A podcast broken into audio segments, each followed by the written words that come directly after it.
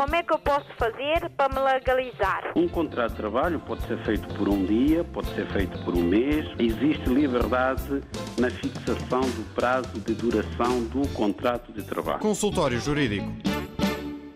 Ora viva, sejam bem-vindos. Estamos a abrir mais um consultório jurídico na RDP África, entre a manhã e a tarde, aos sábados, sempre com a presença em estúdio do jurista Adriano eh, Malalano. Eh, Este é um programa que tem um tema central todas as semanas e tem também espaço para eh, respondermos às dúvidas dos ouvintes. Podem ser colocadas por e-mail, usando o e-mail habitual consultório jurídico.rtp.pt consultório jurídico.rtp.pt. Mas podem também eh, agendar a vossa participação no programa através do telefone. As linhas são as habituais, números de Lisboa, 00351 para quem está fora de Portugal, e os números são os seguintes: 21 382 0022, 21 382 0022 ou 21 382 0023. 21 382 0023. Podem também deixar as vossas, eh, os vossos pedidos de informação eh, de forma escrita ou até mesmo com gravações orais através do número de WhatsApp. E o número é o seguinte: 96 712 5572. 96 712 5572.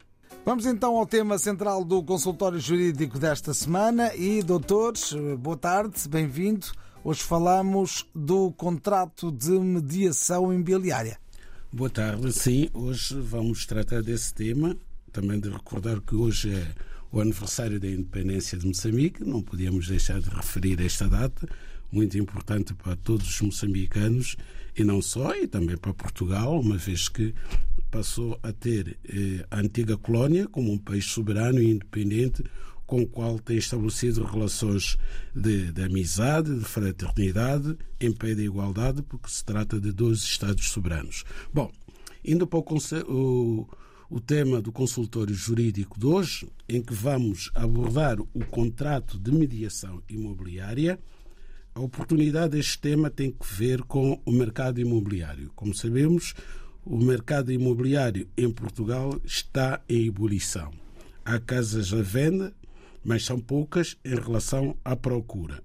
E isso suscita normalmente especulação em termos de preços e também alguma precipitação por parte eh, dos eh, compradores.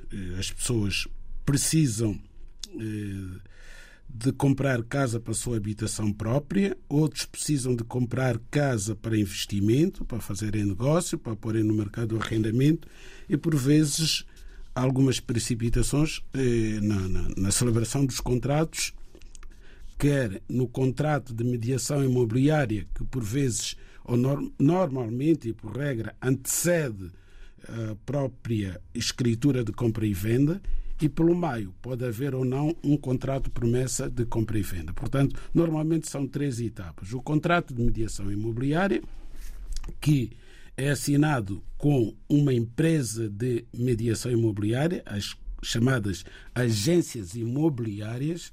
Depois, eh, quando o comprador, o potencial comprador, decide comprar um imóvel, há normalmente a assinatura de um contrato de promessa de compra e venda que vai anteceder a conclusão de negócio que ocorre com a celebração da respectiva escritura de compra e venda.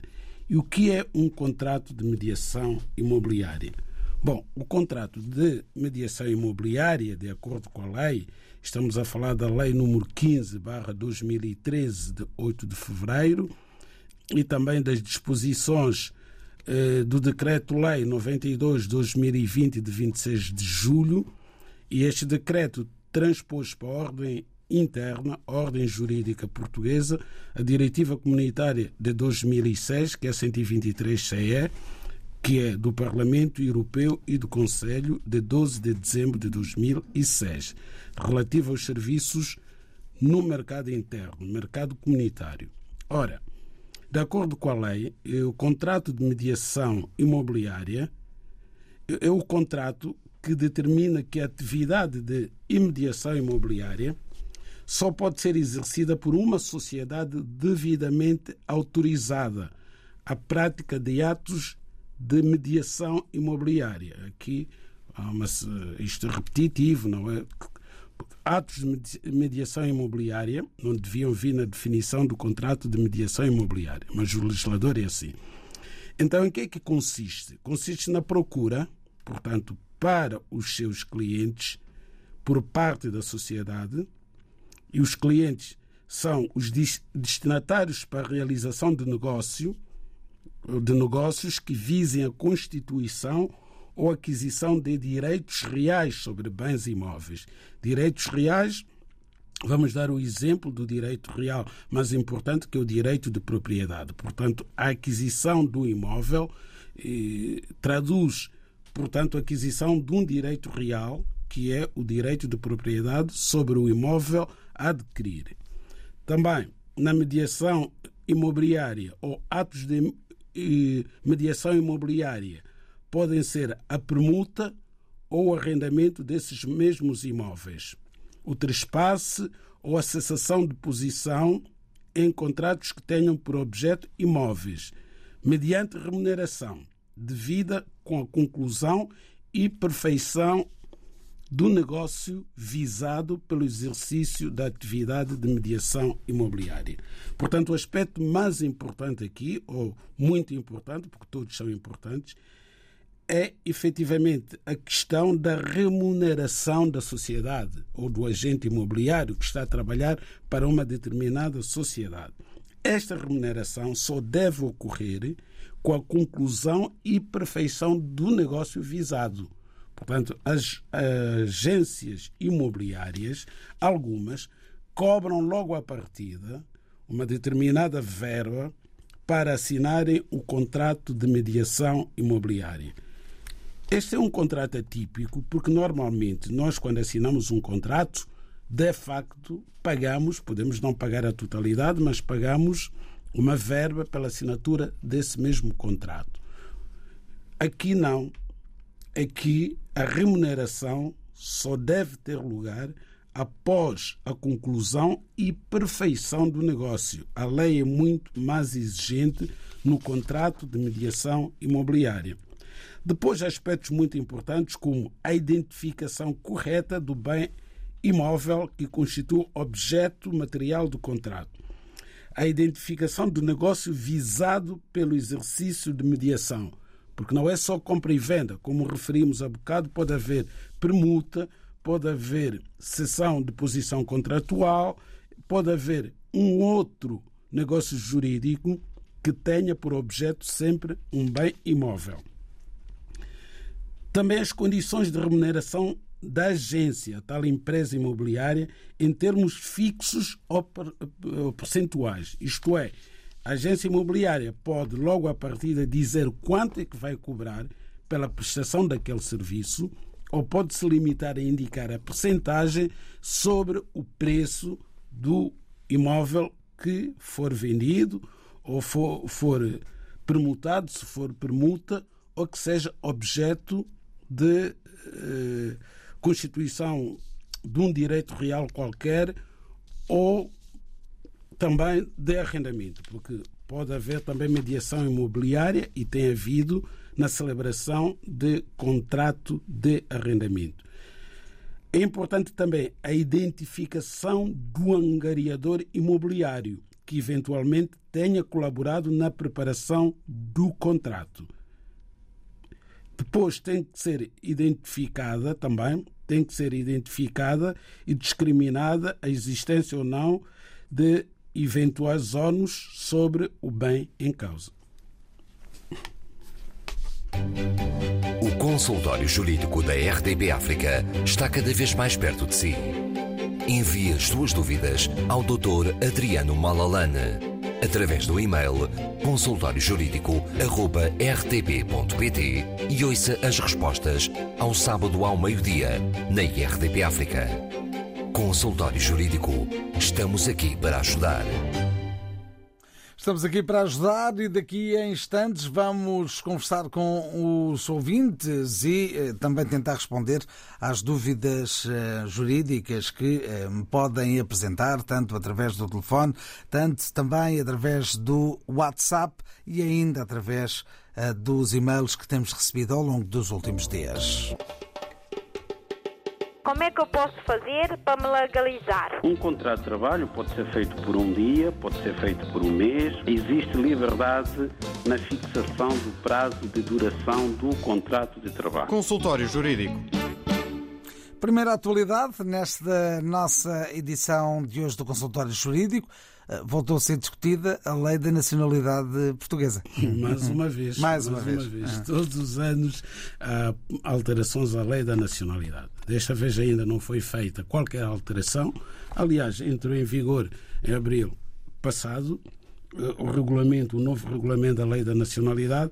Então, se a lei da nacionalidade voltar a ser alterada de acordo com as propostas que os partidos apresentaram esta semana no Parlamento português, significa que ah, o respectivo regulamento voltará também a ser alterado. O que é que aconteceu no passado dia 23 de junho na Assembleia da República? Os partidos políticos apresentaram propostas de alteração à lei da nacionalidade e a maioria dos partidos considerou que é preciso mudar os critérios para evitar abusos no acesso à nacionalidade portuguesa.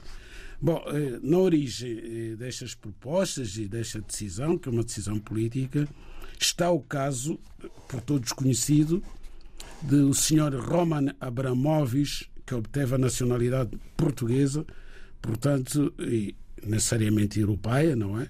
Portanto, é cidadão português e é também cidadão europeu, e pela aplicação da lei, ou da disposição legal própria dos descendentes de ju- judeus sefarditas e a ideia que passa na opinião pública é que poderá ter havido aqui uma certa facilitação na concessão da nacionalidade portuguesa a este senhor. É por esse motivo, então, que os partidos políticos entenderam que era oportuno apresentar propostas para alteração da lei da nacionalidade por forma a que eh, haja critérios mais objetivos que possam vir a contribuir para que não haja esta facilitação que houve no passado, que, de acordo com algumas propostas, estaria a levar o país para uma espécie de mercado da nacionalidade, o que ninguém deseja de certeza absoluta. O consultório jurídico da RDB África está cada vez mais perto de si. Envie as suas dúvidas ao Dr. Adriano Malalane através do e-mail consultóriojurídico.rtp.pt e ouça as respostas ao sábado ao meio-dia na RDP África. Consultório Jurídico. Estamos aqui para ajudar. Estamos aqui para ajudar e estamos com a nossa ouvinte Maria do Carmo Neves ao telefone. Ora viva, bem-vinda. Estou, muito bom dia. Ora viva. Então conte-nos tudo, não nos esconda nada. Eu tenho aqui uma questão, porque a minha questão, portanto, é a seguinte, é, portanto, é sobre a nacionalidade, né? Portanto, eu sou pais cabo-verdianos nasci em São Tomé. Só que já tenho o título de residência há mais de seis anos e já meti a nacionalidade portuguesa há mais de um ano. Só que o processo, né, está parado nos registros centrais do Porto por falta do registro criminal de São Tomé. Portanto, eu saí de São Tomé com quatro anos, mas estão a pedir, portanto, o registro criminal de São Tomé. Eu, portanto, não tenho ninguém em Santo Tomé, nem sei como é que é de fazer isso. Portanto, a minha questão é se há outra maneira, né? De, portanto, avançar com, com a nacionalidade sem entregar o registro criminal de Santo Tomé. Portanto, basicamente é isso. Muito bem, está eh, completamente exposta à sua questão. Vamos tentar ouvir a opinião também do Dr. Adriano Malano. Obrigado Muito por ter ligado. obrigado e bom fim de semana. Igualmente, igualmente. Doutores, eh, consegue responder a esta questão da nossa ouvinte? Eh, Consigo responder, porque não é a primeira vez que nos é colocada esta questão. É uma questão recorrente, cada vez mais frequente, porque nós temos muitos cidadãos com nacionalidade cabo-verdiana que vieram para Portugal como cidadãos cabo-verdianos, não obstante eh, terem nascido em São Tomé e Príncipe, onde existe uma grande comunidade cabo-verdiana. O mesmo acontece com muitos cidadãos de São Tomé e Príncipe que nasceram em Angola. Então, quando os cidadãos cabo-verdianos naturais de São Tomé e Príncipe requerem a nacionalidade portuguesa por naturalização, ou os cidadãos santomenses naturais de Angola também requerem nacionalidade portuguesa por naturalização, a Conservatória dos Registros Centrais exige a apresentação não só do certificado do registro criminal do país de nacionalidade, neste caso São, eh, Cabo Verde ou São Tomé e Príncipe, como exige também a apresentação do certificado do registro criminal do país de naturalidade. São Tomé e Príncipe para, caso, para o caso dos caverdianos e Angola para o caso dos santomeses.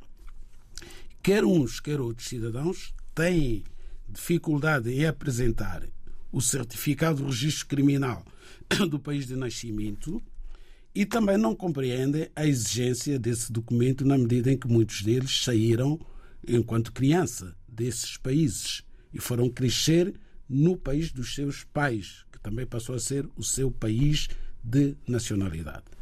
Ora, temos tentado explicar que esta exigência faz sentido do ponto de vista jurídico. Não compete ao Conservatório dos Registros Centrais saber se aquele requerente da nacionalidade portuguesa, quando saiu do país onde nasceu, era criança, era jovem ou era uma pessoa já adulta.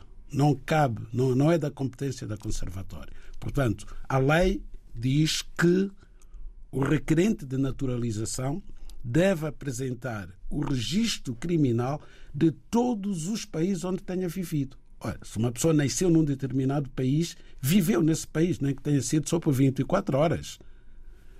O que é que estes cidadãos podem fazer para resolver isto? Desde logo, uma vez que não têm eh, familiares nos países onde nasceram, no caso da senhora de Cabo Verde, nossa ouvinte Maria do Carmo Neves, deve deslocar-se à Embaixada de São Tomé e Príncipe, em Portugal, e preenche um formulário próprio para o pedido de certificado de registro criminal dela em São Tomé e Príncipe. E tem que fundamentar esse pedido, dizendo: Eu nasci neste país, mas vivo em Cabo Verde e não tenho possibilidade de me deslocar a São Tomé e Príncipe para extrair o meu certificado de registro criminal e paga os respectivos serviços que a Embaixada irá prestar. O mesmo devem fazer os cidadãos de São Tomé e Príncipe em relação a Angola.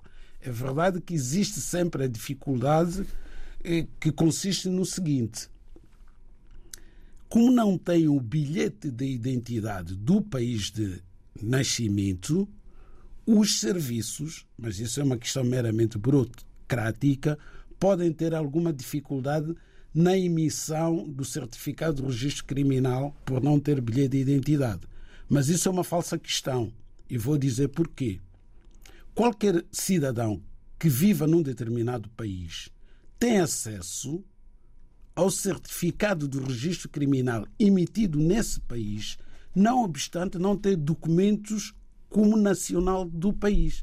Aqui em Portugal temos muitos estrangeiros que vivem e, quando querem obter o seu certificado de registro criminal de Portugal, basta apresentar um documento de identificação. Com esse documento, o sistema consegue ver se aquele cidadão praticou ou não um crime naquele país, porque o certificado de registro criminal serve apenas e só para saber se a pessoa tem uh, prática de, se praticou algum crime. Portanto, é só essa questão que se coloca. Não há dificuldade nenhuma. Não há dificuldade nenhuma. Um estrangeiro, por exemplo, quando vai ser julgado em Portugal, há muitos estrangeiros que chegam, são detidos no aeroporto, sobretudo os traficantes de droga, ficam em prisão preventiva e chega o dia de julgamento. O juiz requer logo, previamente, antes do julgamento, o certificado do registro criminal daquele cidadão. E aquele cidadão nunca viveu em Portugal, em muitos casos. Até estava de passagem.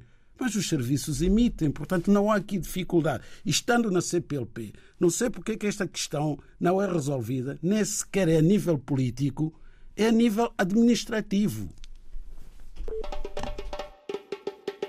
Como é que eu posso fazer para me legalizar? Um contrato de trabalho pode ser feito por um dia, pode ser feito por um mês. Existe liberdade na fixação do prazo de duração do contrato de trabalho. Consultório Jurídico.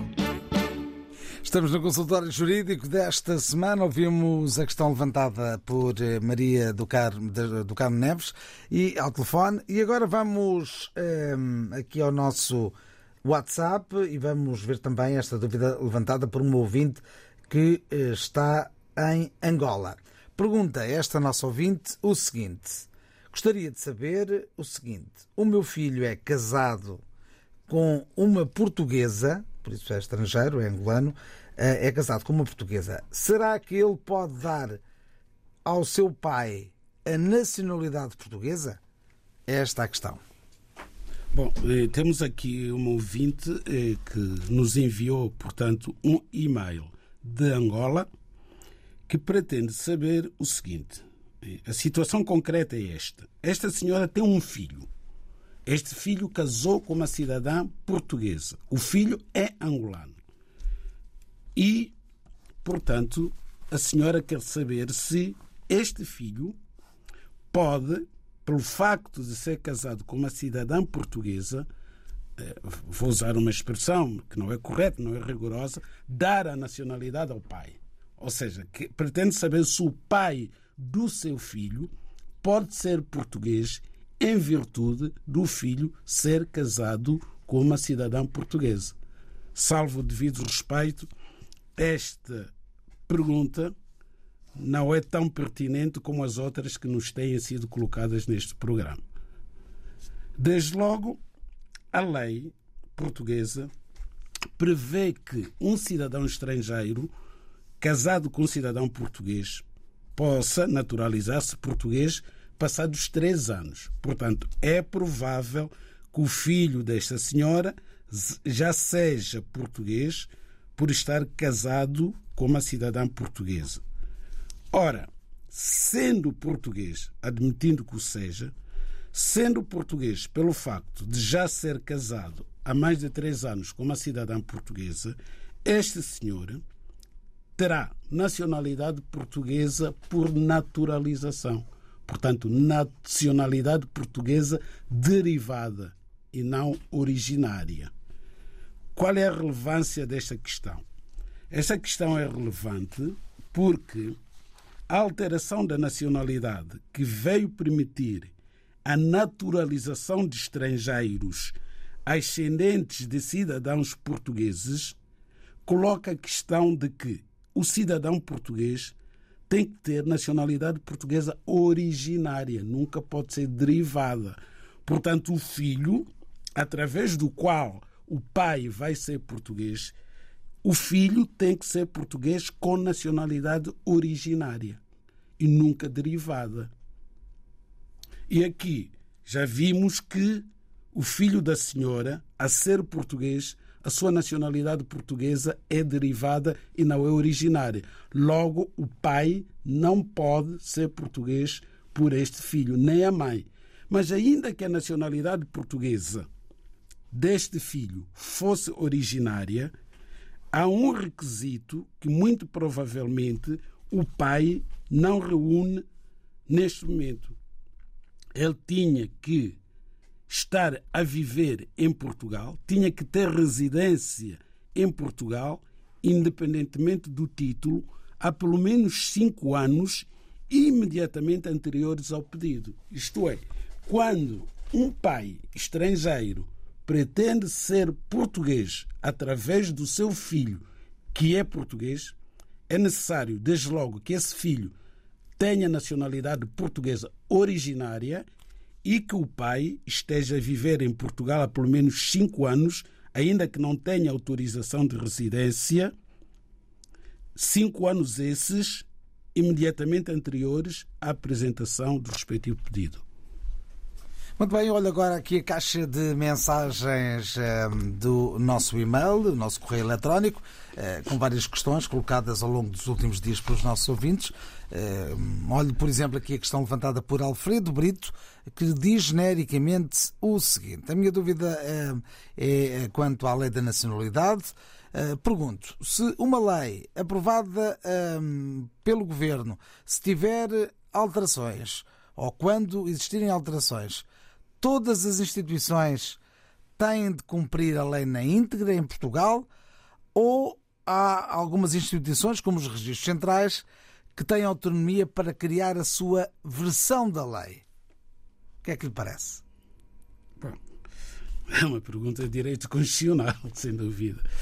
Não existem versões da lei. A lei é única e, e só um órgão com competência para aprovação das leis em Portugal, que é a Assembleia da República. Não existe mais nenhum organismo eh, com competência para aprovação da lei. Existe o governo, mas o governo aprova leis, aprova decretos-leis. Quanto às leis, são aprovadas pela Assembleia da República.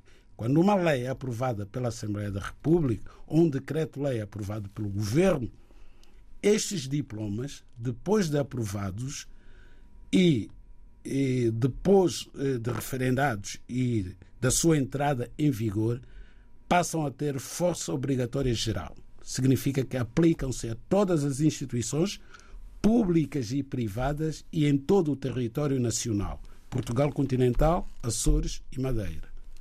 A próxima questão é dentro da mesma linha, eh, porque fala-se aqui de uma questão de discriminação.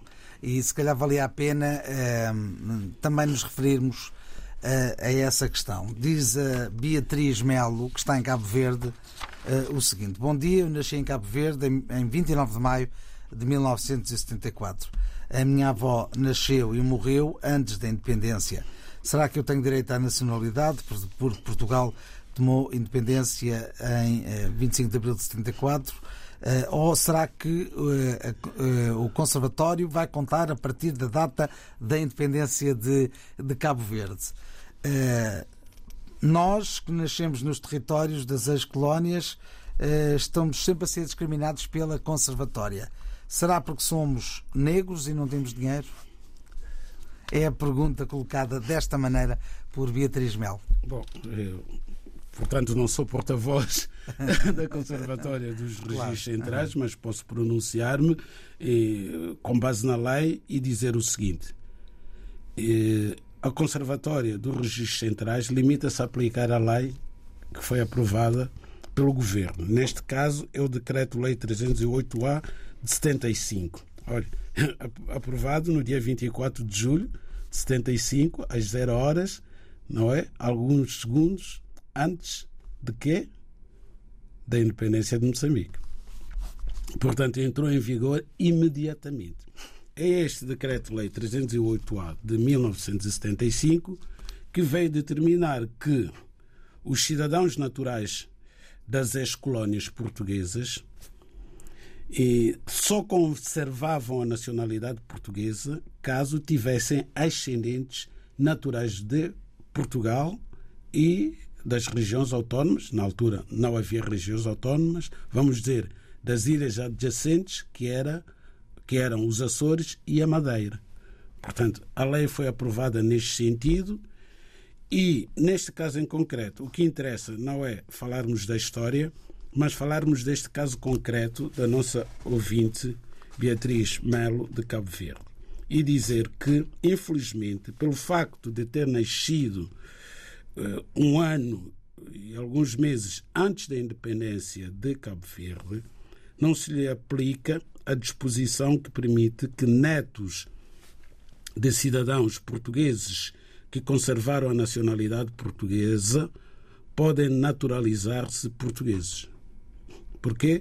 Porque considera-se que, neste caso em concreto, a senhora nasceu portuguesa porque nasceu antes da independência de Cabo Verde. E tendo nascido portuguesa, terá perdido a nacionalidade por força do Decreto-Lei 308-A de 75, no dia em que Cabo Verde se tornou país independente de Portugal. Recebemos muitas questões relacionadas uh, com esta temática. A Alcinda Melo, por exemplo, uh, gostaria de saber se a mãe que nasceu em Angola, uh, a mãe dela também nasceu lá e morreu antes da independência. será que a mãe tem direito à nacionalidade? E se ela tiver, o que é que tem que fazer? Pois a mãe já faleceu, portanto não pode ter nacionalidade portuguesa. A avó, a avó é que faleceu. Ah, a avó faleceu. Então importa saber quando é que a Alcinda Neto uh, Melo nasceu. Nasceu antes da, da independência. Então não pode, o caso é idêntico ao da senhora Beatriz Melo. Muito bem, mais uma uh, questão igual ou idêntica. Uh, o meu avô é São Tomense, nasceu em São Tomé, morreu antes da independência. Será que todos os que morreram antes da independência conservaram a nacionalidade portuguesa? Sim, em princípio, sim. Então, como posso requerer a nacionalidade através dele?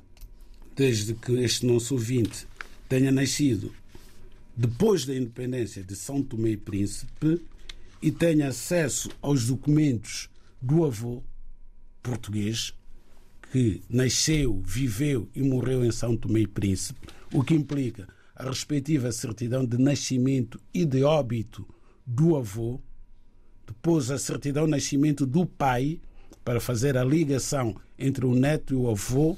Temos ali o pai pelo meio. Depois é só apresentar o requerimento para concessão da nacionalidade portuguesa. Gostaria de tirar aqui uma dúvida. É o Já Xavier que coloca esta dúvida e diz o seguinte: eh, Uma certidão do meu avô foi lavrada no Tribunal Judicial de Cabo Verde, mas a minha dúvida é se essa certidão lavrada tem a mesma validade que o original. Essa questão já foi colocada. Foi colocada, ele enviou. No consultório jurídico. Sim, ele enviou agora a, a, a, a referida certidão. Exatamente. Gostaria de fazer um pedido de nacionalidade e fiquei com a dúvida se realmente a certidão lavrada serviria para esse efeito. Bom, vamos ter a oportunidade de analisar a certidão e. Que vem no documento? Eventualmente, na próxima semana, pois. Uh, isso é uma cópia do livro original, é o, é o que parece, carimbado. Pois, mas não, não nos permite ir mais longe porque eh, esta certidão é ininteligível. Não conseguimos perceber sequer qual foi o organismo que a emitiu. Está aqui Praia, 16 de junho de 1922. Praia Cabo Verde. Uhum. Mas em Cabo Verde, os tribunais não emitem certidões de nascimento. Portanto, temos dúvidas em relação à integridade deste, deste, deste este documento. documento. Pode não ser o suficiente para, para andamento do processo. Sem dúvida.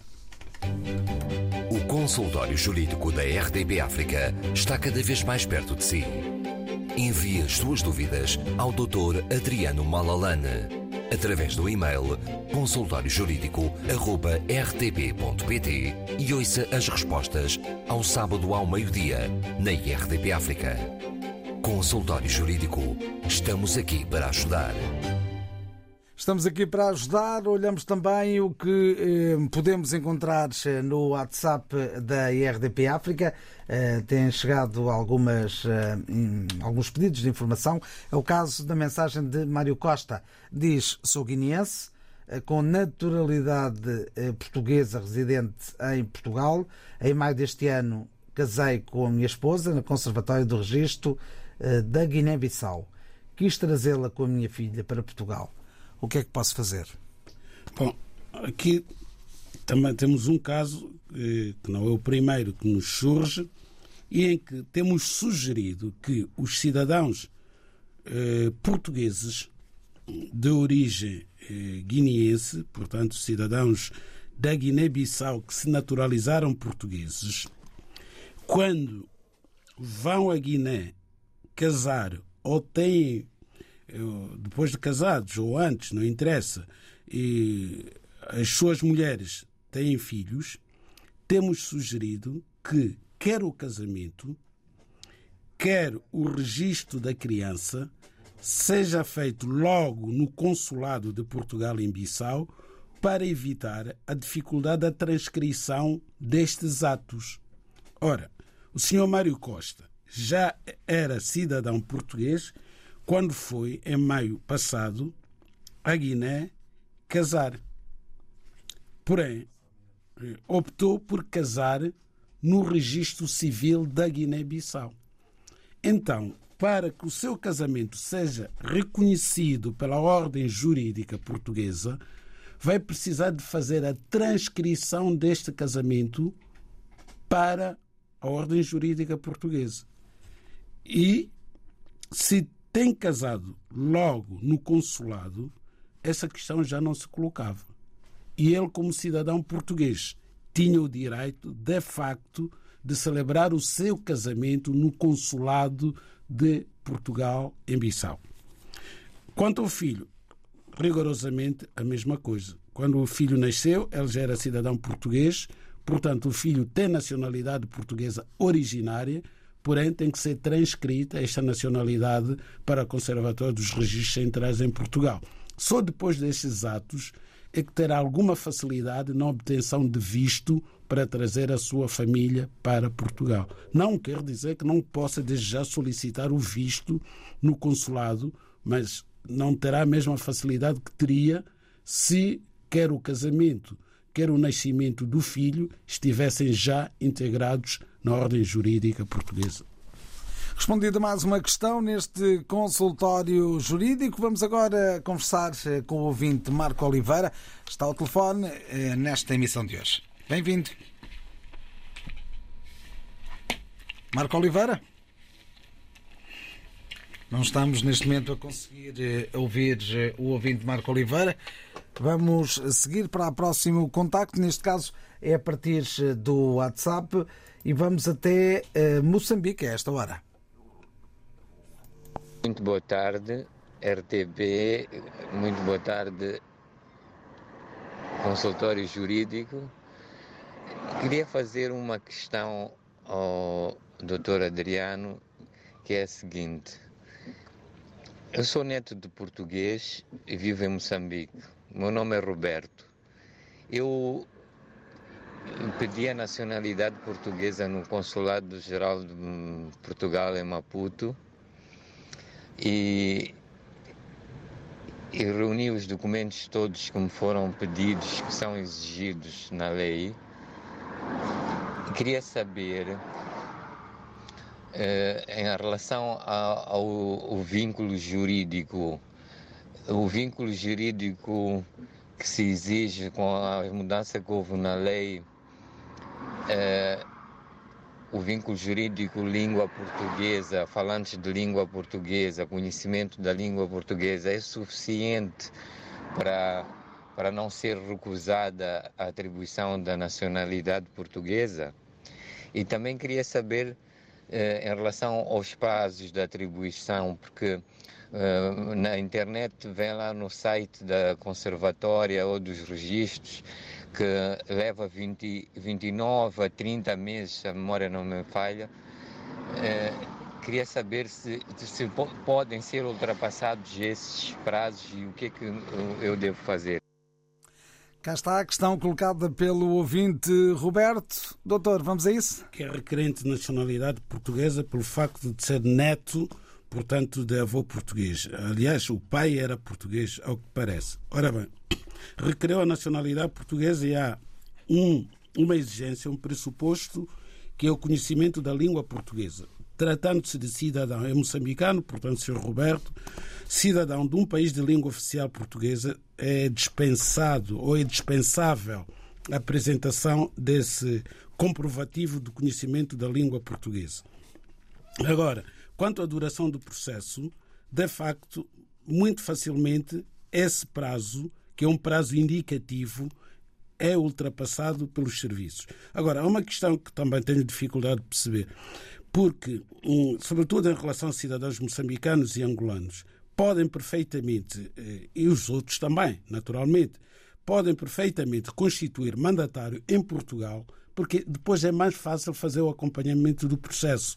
E estes prazos, prazos indicativos, são fáceis de ultrapassar desde logo pelo seguinte: o consulado Os consulados de Portugal espalhados pelo mundo não são conservatórios. Eles recebem a correspondência como se fosse uma caixa de correio e fazem o tratamento da correspondência para depois ser enviada por mala diplomática até Portugal, vão para o Ministério dos Negócios Estrangeiros, onde levam bastante tempo, e só depois é que vão para o Conservatório. Agora, se constituíssem mandatários aqui em Portugal, era mais fácil. O mandatário entrega o processo na hora e obtém os códigos do processo na hora. Envia para o seu constituinte no Brasil, em Angola em Moçambique, que ele próprio passa a acompanhar o andamento do processo. Esta é a resposta ao ouvinte Roberto. Vamos à última eh, questão do dia. Ouvinte Marco Oliveira, bem-vindo. Estou, bom dia. Muito rapidamente, está bom? A minha pergunta. Estou. Qual é a sua questão? A minha, a minha pergunta é a seguinte. Eu tenho uma mãe que vive com dois filhos deficientes. Não, não é fisicamente, mas mentalmente tem uma deficiência. E ela diz que não quer ser isti... não quer ir para uma instituição, que só sai dali se falecer. Existe alguma possibilidade de, de nós, que nós somos mais quatro irmãos, cada um tem a sua vida, da obrigá-la, entre aspas, a ir, a ir para uma instituição. De, de uh, institucionalizarem ou de um de vocês a receberem? Não. De... Colocarem numa instituição? Então, sim. Forçá-la a isso. É isso? Os irmãos forçá-la a isso? Sim, eh, sim. É essa a questão? Sim, sim, sim. Muito bem, vamos ela, ter... diz que não, ela diz que não. Só sai-se de morrer e eles vivem num, num ambiente pouco agradável. Ela mal anda, os filhos têm uma deficiência mental cada um e, e era para a gente tentar eh, que ela fosse para uma instituição, ela e os outros, os filhos. Muito bem. Uh, temos apenas um minuto para tentar responder à sua questão. Muito obrigado por ter ligado. Obrigado, bom dia. Bom dia. Doutor, muito rapidamente, num minuto. Este caso tem que ser colocado à Delegação da Segurança Social na área de residência ou então ao Ministério Público do Tribunal da área de residência que tem jurisdição sobre este caso. Não é um caso que se possa resolver ao nível das pessoas envolvidas só. É preciso a intervenção de uma instituição especializada nestes casos, que é a Segurança Social e o Ministério Público. E os irmãos podem colocar eh, essa questão em nome da irmã, no caso? Podem, qualquer pessoa pode colocar, nem têm que ser os irmãos. Qualquer pessoa que tenha conhecimento de uma situação desta natureza pode dirigir-se à Segurança Social ou ao Ministério Público. E não há tempo para mais, assim estivemos no consultório jurídico. Como é que eu posso fazer para me legalizar? Um contrato de trabalho pode ser feito por um dia, pode ser feito por um mês. Existe liberdade na fixação do prazo de duração do contrato de trabalho. Consultório Jurídico.